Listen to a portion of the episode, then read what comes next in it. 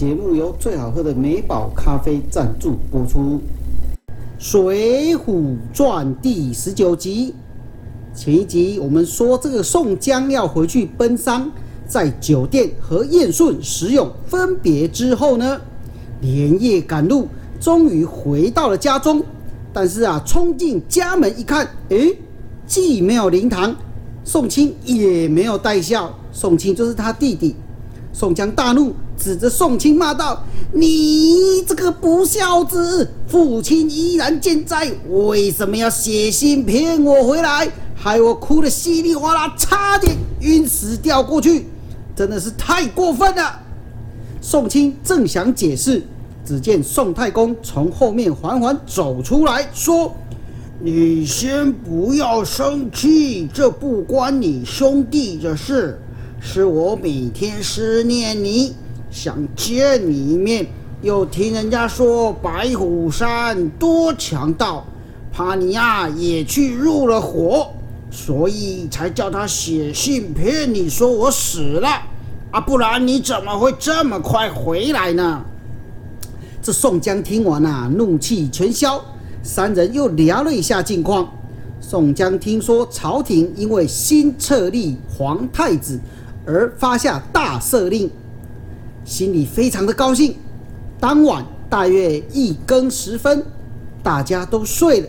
忽然一阵火光和呐喊声围住了宋家庄。宋太公搬给梯子看墙外，哎，只见一百多名官兵高举着火把，喊着要宋江出来面对。原来宋江回到庄上时，被人给瞧见了。所以知县立刻派人来抓他。宋江为了不连累父亲，自己出去束手就擒，被两个都头押解到县衙门里。这时候啊，阎婆已经死了半年，没有了苦主。宋代公又花了不少银两打点。这各位听众不晓得还记不记得为何宋江要去招楼呢？因为宋江啊，之前杀死这个阎婆媳。阎婆惜呀，也就是阎婆她女儿。这阎婆有意将阎婆惜这个女儿嫁给宋江，谁知道啊？这个阎婆惜去讨克兄啊，最后竟然想要黑吃黑，所以宋江把他给干掉了。这下子宋江只得逃跑。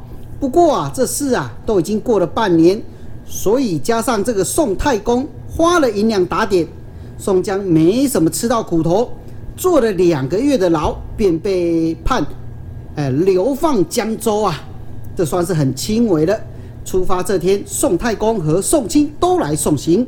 宋太公塞了一些钱给两个差人，把这个宋江啊给叫了过来。江州是鱼米之乡，你可以放心的去那里。过了些日子，我会叫宋清去看你。如果梁山伯的头领拉你入伙，你可千万不能答应啊，免得被人骂得不忠不孝。千万记住，千万要记住啊！行完了回家之后，我们再团聚吧。这宋江啊，听完泪流满面，这拜别了他父亲呐。三人走了几天，宋江特地选了小路走。以免遇到梁山伯上面的好兄弟来救他。这天，三人大约走了三十多里路，只见前面山坡转了一伙人出来。啊，这宋江看了啊，心中暗自叫苦啊。他知道大概是怎么回事了。原来正是赤发鬼刘唐。这刘唐啊，长得满身胡须，然后头发有点红红的。这有点现在来讲叫做八加九的样子。这刘唐带了四五十个人走过来，便要杀了那两个差人。宋江抢过刀来说：“哎，这兄弟，你的好意我知道，但是这么做只会陷我于不忠不孝之地呀。如果你要杀这两个差人，这样子吧，你先杀了我再说。”说完啊，宋江拿起刀就要自杀。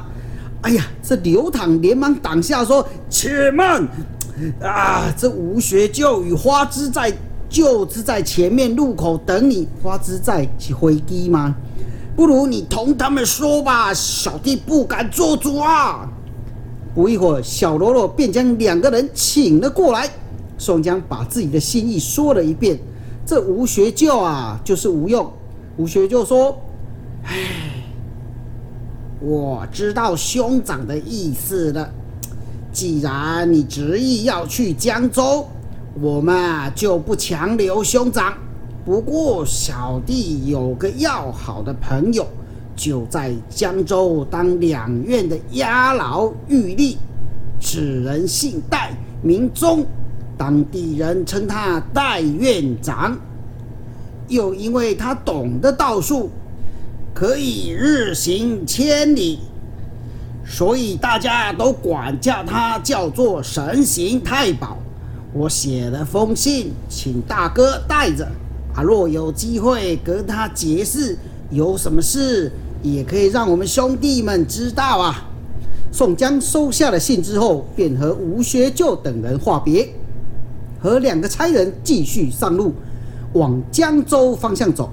三人走了大约半个多月，来到一座高岭下面。两个差人说：“呃，好了，过了这个秸秆岭啊，便是行江州，离江州不远了，找个地方歇歇脚吧。”三个人就在路边的酒店休息，谁知道这正是催命判官李立开的黑店呐！三个人喝了酒之后便不省人事，瘫在地上。幸好这个混江龙李俊带着出动脚同威、翻江胜同门两个兄弟来到了店里，发现了李立迷倒的囚犯正是宋江。连忙啊，把他叫醒。宋江慢慢的醒过来之后，看见李立、李俊拜倒在地，便问：“诶，这两位大哥，这、这、这、这又是什么地方啊？”这个宋江啊，有点二丈金刚摸不着头绪啊。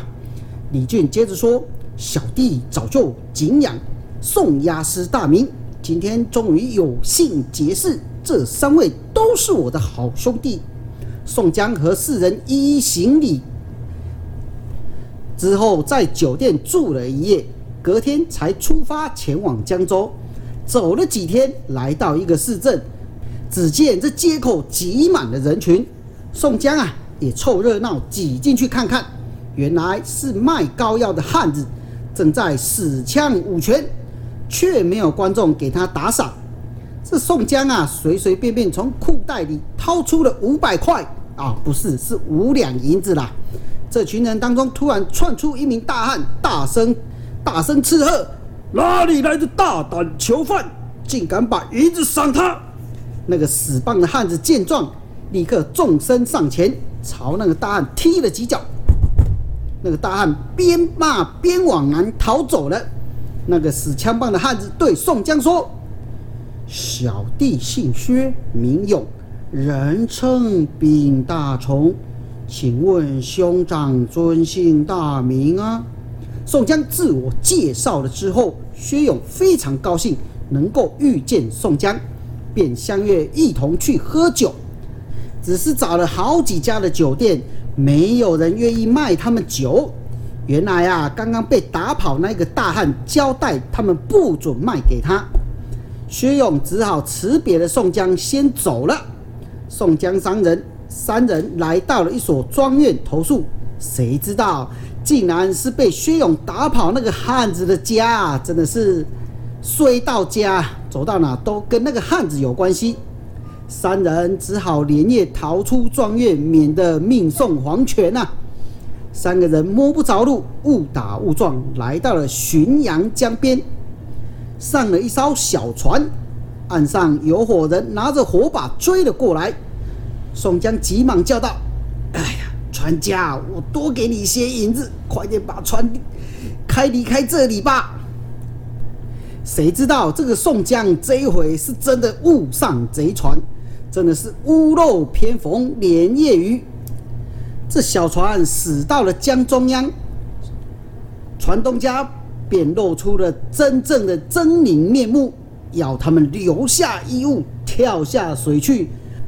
哎呀，在这个江中心啊，跳下去，稳死不活啊！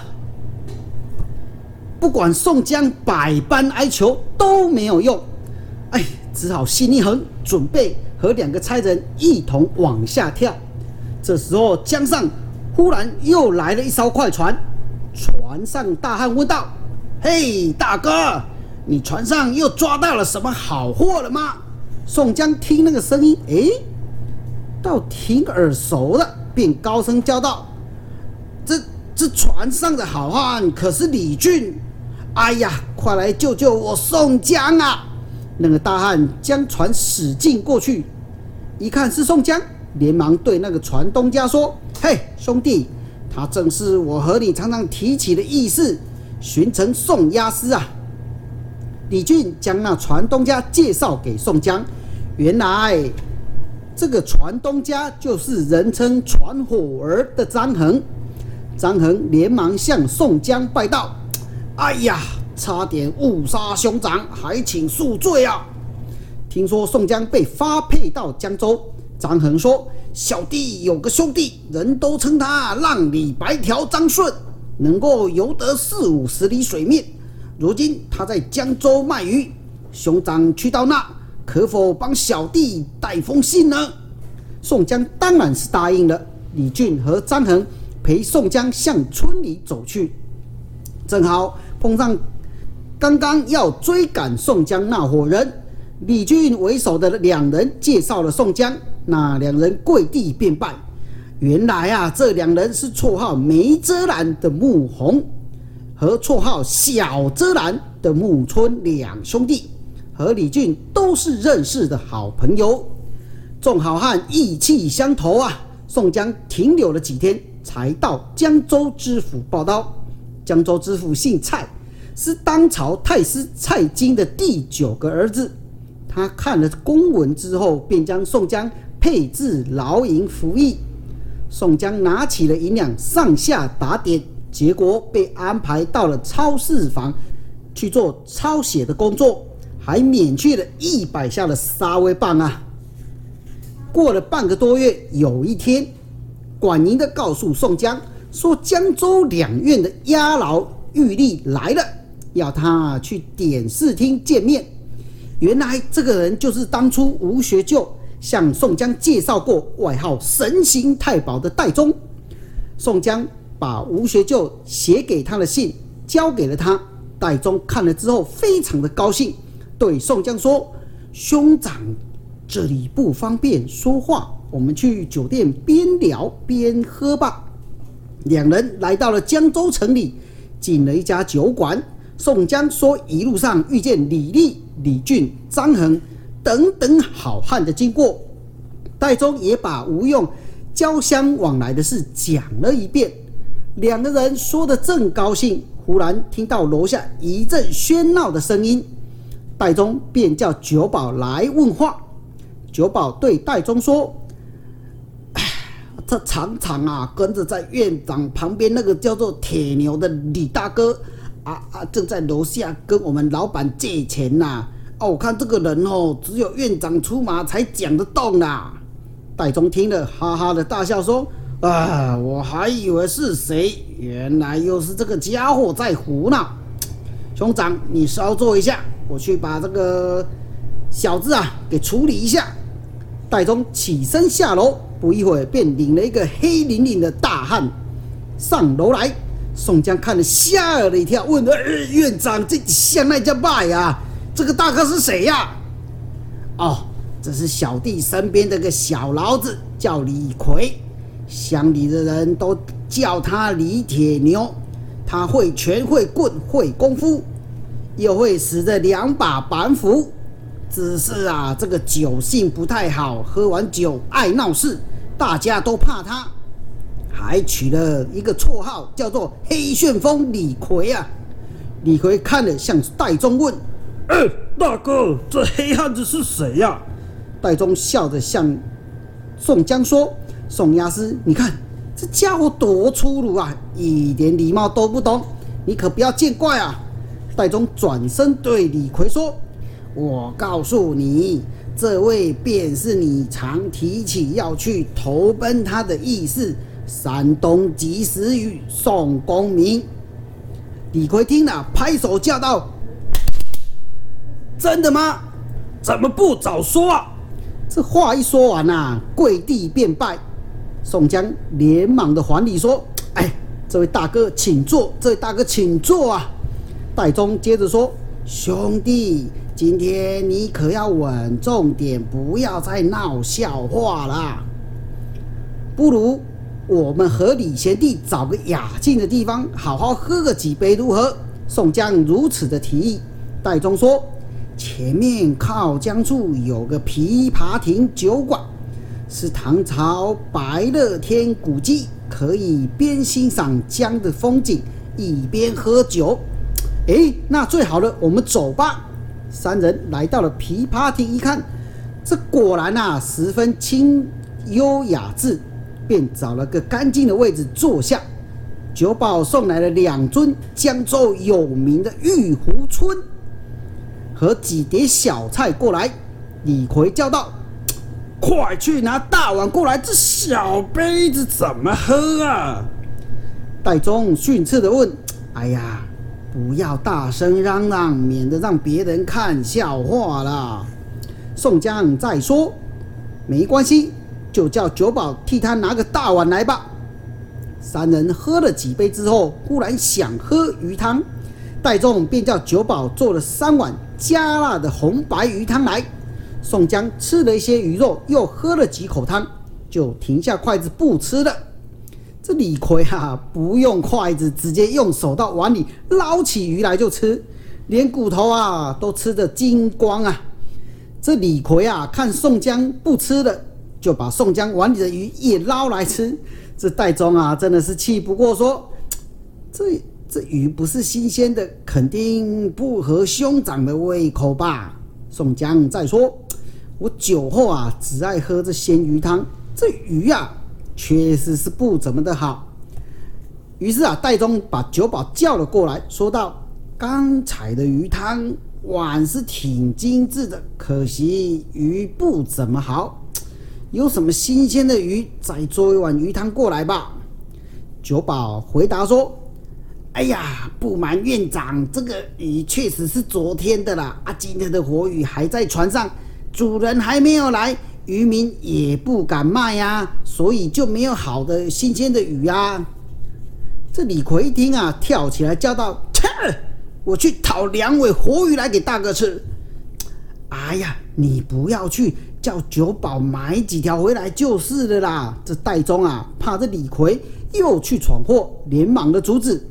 这李逵接着又说：“哼，我去才有用。”船上打鱼的，没有人不敢给我鱼。这戴宗啊，怎么挡都挡不住。李逵早就出了亭子，冲出去了。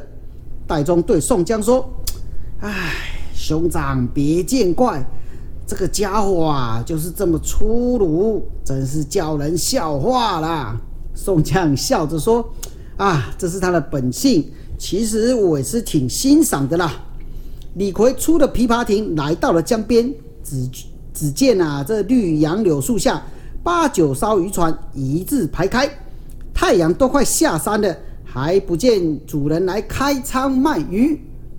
李逵走到了一艘渔船旁边，向渔民喝道：“哎，这这这仓中的活鱼，给我拿两条来啊！”这个渔民说。这这这主人还没来，我们不敢开仓啊！你没有看见大家都还在等吗？等什么？主人先给我了。那个渔民说什么也不肯给呀。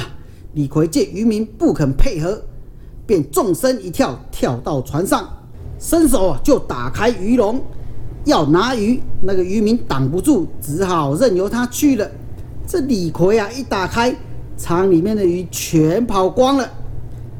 他伸进篮里面一摸，切，这水下的鱼一条也没有。这李逵看了这里没有鱼，就跳到另一条船上，又开人家的竹笼。渔民看了啊，一边嚷嚷的跑过来：“哎，你在干什么啊？这鱼都跑光了！”拿起竹竿围着李逵要打。李逵一看，生气了，脱下了上衣布衫，两手一架。把这五六根竹竿都抢了过来，只听见咔啦咔啦咔啦一声，竹竿它被他一折就折断了。那些渔民看了啊，真的是又惊又吓，都尿裤子了啊！连忙解开缆绳，把船开走了。李逵见这渔民跑了，更加的生气，拿起这半截的竹竿，跳上岸来，乱挥乱打。岸上的鱼贩都吓得四处逃命啊！这时候，有个人从小路上走了过来，众人见了，大声叫道：“啊，主人来了！主人来了！这个黑大汉在这里抢鱼，渔船都被赶走啦！”什么黑大汉在这里撒野？那个人正要来卖鱼，看见李逵在那里横七八竖的乱打人，便上前来喝道：“你这个家伙敢扰乱大爷的买卖！”李逵啊，也不回话，拿着竹竿就朝那个人打了过来。那人劈手一个空手入白刃，夺走了这个竹竿。李逵伸手去抓那个人的头发，那个人想把李逵摔开，可是啊，这个李逵力大如牛，一把就推开了。那个人又飞踢踢了过来，被李逵抓住，又是一阵猛打。这时候突然背里窜出了一个人，拦腰将李逵抱住，一个人拉住他的手。李逵啊，回头一看，原来正是戴宗和宋江两人呐。看见两位大哥，他只好放手了。戴宗生气的对李逵说：“叫你不要来讨鱼，你偏偏不听，来到这又跟人家打架。啊，要是一拳打死的人，啊是不用坐牢呢。”李逵说：“哼，你怕我连累你，打死了人，我自己会承担。”怕什么？这宋江啊，连忙打圆场说：“哦，好了好了好了，不要再说了，喝酒去吧。”三人啊都没走几步，忽然背后有人叫道：“走的不是好汉，有本事上船来，大爷和你一番输赢。”说话的正是刚刚被打的鱼主人，他撑着船沿着江边赶了过来。李逵一听啊，也大叫：“是好汉，便上岸来！”那个人用竹竿朝李逵腿上一刺，哎呀，这李逵啊被这么一撩，一阵怒火，立刻跳上船去了。原来那个人只是要引诱李逵上船呐。只见李逵中计之后，将竹竿朝岸上一点，双脚一蹬，船就像箭一样朝江心飘去了。李逵虽然稍谙水性，不过并不高明。也就是说，他是旱鸭子，不会游泳，所以慌了手脚。那个人丢了竹竿，抓住李逵的肩膀说：“哼，我暂时不和你打，你下去吃水吧。”说着啊，就两脚一晃，嘿，这船啊，便船底朝天翻了过去。扑通一声，李逵和那个人一起掉到水里面了。宋江、戴宗在岸边看到李逵落水，心中也十分着急呀。岸边看热闹的渔民大声喝彩：“嘿嘿嘿，活该让你喝一肚子水，看你在嚣张吗？”戴宗向众人问道：“那、那、那船上的汉子是谁呀？”一个渔民回答他：“他就是这个渔场的主人，叫做张顺。”这宋江听了，猛然想起，问道。难道这个是浪里白条那个张顺吗？没错，就是他。宋江啊，对戴宗说：“我有他哥哥张衡写给他的一封信，必须交给他。”这戴宗听了，立刻向江中高声叫道：“张二哥，且慢动手！这里有令兄要给你的家书一封。”这个黑大汉是我的兄弟，你先饶了他上岸说话吧。张顺啊，虽然没和戴宗说过话，却也认得戴宗。听见戴宗喊叫，便放了李逵，游到了岸边，上岸向戴宗说：“院长，别怪小人无礼啊。”戴宗说：“哎呀，看在我的面子上。”去把我的兄弟救上来吧，我再带你去见一个人。张顺听了，转身又跳到江中。那李逵啊，在江中啊挣扎着，要沉不沉，要浮不浮的。这张顺游到他身旁，拉起了他一只手就往回游。张顺双腿一踏着白浪，好像平地上行走一样。那水啊，浸不过他的肚皮，只淹到肚脐眼。到了岸边，张顺用手一托，李逵就上岸了。这岸边看热闹的人，个个都拍手叫好啊。李逵喘了一阵子之后，吐了几口脏水。戴宗接着说：“我们都到琵琶亭上去吧。”四人来到了琵琶亭，戴宗将李逵、宋江介绍给张顺认识。张顺说：“这位真的是山东及时雨宋公明先生吗？”这宋江啊，点头如捣蒜说：“正是在下。”张顺跪在地上便拜说。这久闻大哥大名啊，实在是今日冒犯，有所对不起您呐。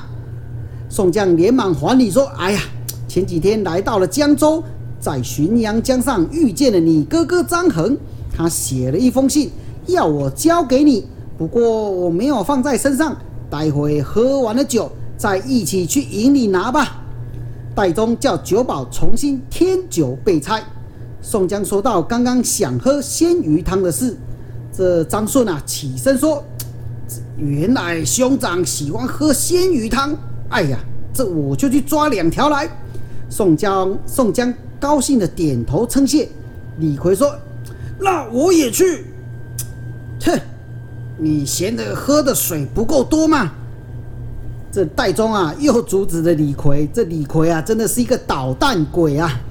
张顺笑着说：“这次由我一起去，看别人敢怎么样。其实会对他怎么样，也只有张顺自己呀。这渔民哪敢对这李逵有有什么闪失啊？”没多久，这张顺抓了几条活蹦乱跳的鲤鱼，叫了酒保拿去煮了腊鱼汤，又做了一盘沙西米。四个人边吃边喝，一边畅饮，直到天黑，才一同陪这个宋江回营啊。从此以后，这张顺、戴宗、李逵便经常来到营里看望宋江。这天，宋江看见戴宗等人几天都没有来，哎，就很奇怪，便想起身到城里探望一下。进了城，宋江打听到戴宗住的地方，不巧啊，这戴宗正好出门去，又去找李逵、张顺，也都没有找到。这宋江只好一个人闷闷不乐的出了城，沿着江边走了走着走着，突然看见前面有座酒楼，匾额上写着“浔阳楼”三个大字。宋江心里想：“唉，我在郓城县的时候就听说这江州有座著名的浔阳楼，原来就在这儿。哎，不如上去看看吧。”宋江。便上酒楼，找个靠江的房间，正好可以凭着栏杆看着整个江边的风景。酒保过来问道：“客官，您要待客还是要自消遣啊？”宋江说：“这客人都没有找到，先送些酒品肉食来吧。”一会儿之后，酒保送来了一尊蓝桥风月。蓝桥风月，这有点难听呢哦。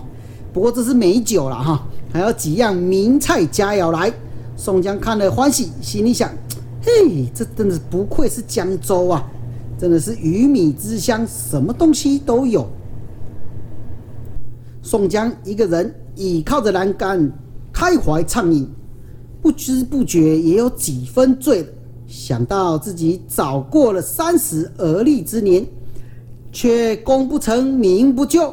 还离开了老父兄弟，被发配到这里，不禁感慨万千呐，便做了一首诗《西江月词》，换酒保拿来笔砚，就题在那个粉壁上。这《西江月》啊是这么写的：自幼成功经史，长城亦有权谋，恰如猛虎卧荒丘。潜伏爪牙忍受，不幸刺纹双颊，哪堪配在江州？他年若得报冤仇，血染浔江江口。接着又写了四句诗：“心在山东身在吴，飘蓬江海漫皆淤。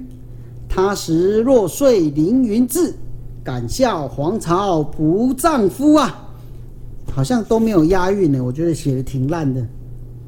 对，都没有什么押韵。这个宋江啊，写完之后，在上面写了“运城宋江作”五个大字，就把笔扔在桌上，一边喝酒一边高歌。他当成是去唱卡拉 OK 吗？喝到酩酊大醉，才回到营里，躺在床上便睡着了，根本忘记在浔阳楼题诗这件事情。这江州对岸呐，有个城镇叫做吴为军，城里有个贤通判，名叫做黄文炳。此人略读经书，可是啊，心胸狭窄，就像台湾某个姓马的一样，嫉贤妒能，专在乡里害人。他说啊，这江州蔡九知府是当朝太师的儿子，便经常过来走动。巴望着能够因此升官呐，真的是一个马屁精。这天呐，这黄文炳闲着无事，就准备了礼物要来探望这个蔡九知府。正好这个蔡府在宴客，所以啊，只好先到这浔阳楼去等。他走着走着，走到楼上，看见壁上题了不少诗，有好也有坏。当他看见这宋江题的《西江月》的时候，不觉吓了一跳，说道：“切，这这这这这不是一一首反诗吗？这是谁在这里提的？”再往下一看，落款处写着“运城宋江作”五个大字，心想：“这这名字我听过，或许是个小官。”于是啊，就叫九保来问。九保说：“啊，昨天有个客人，长得黑黑矮矮胖胖，啊，脸颊还吃了两行金字。”大概是营里面的人吧，他喝醉酒就写在这里了。这黄炳文听了，便拿纸将诗句抄了起来。第二天又带着礼物到知府衙门，把昨天抄的那两首诗呈现给蔡九。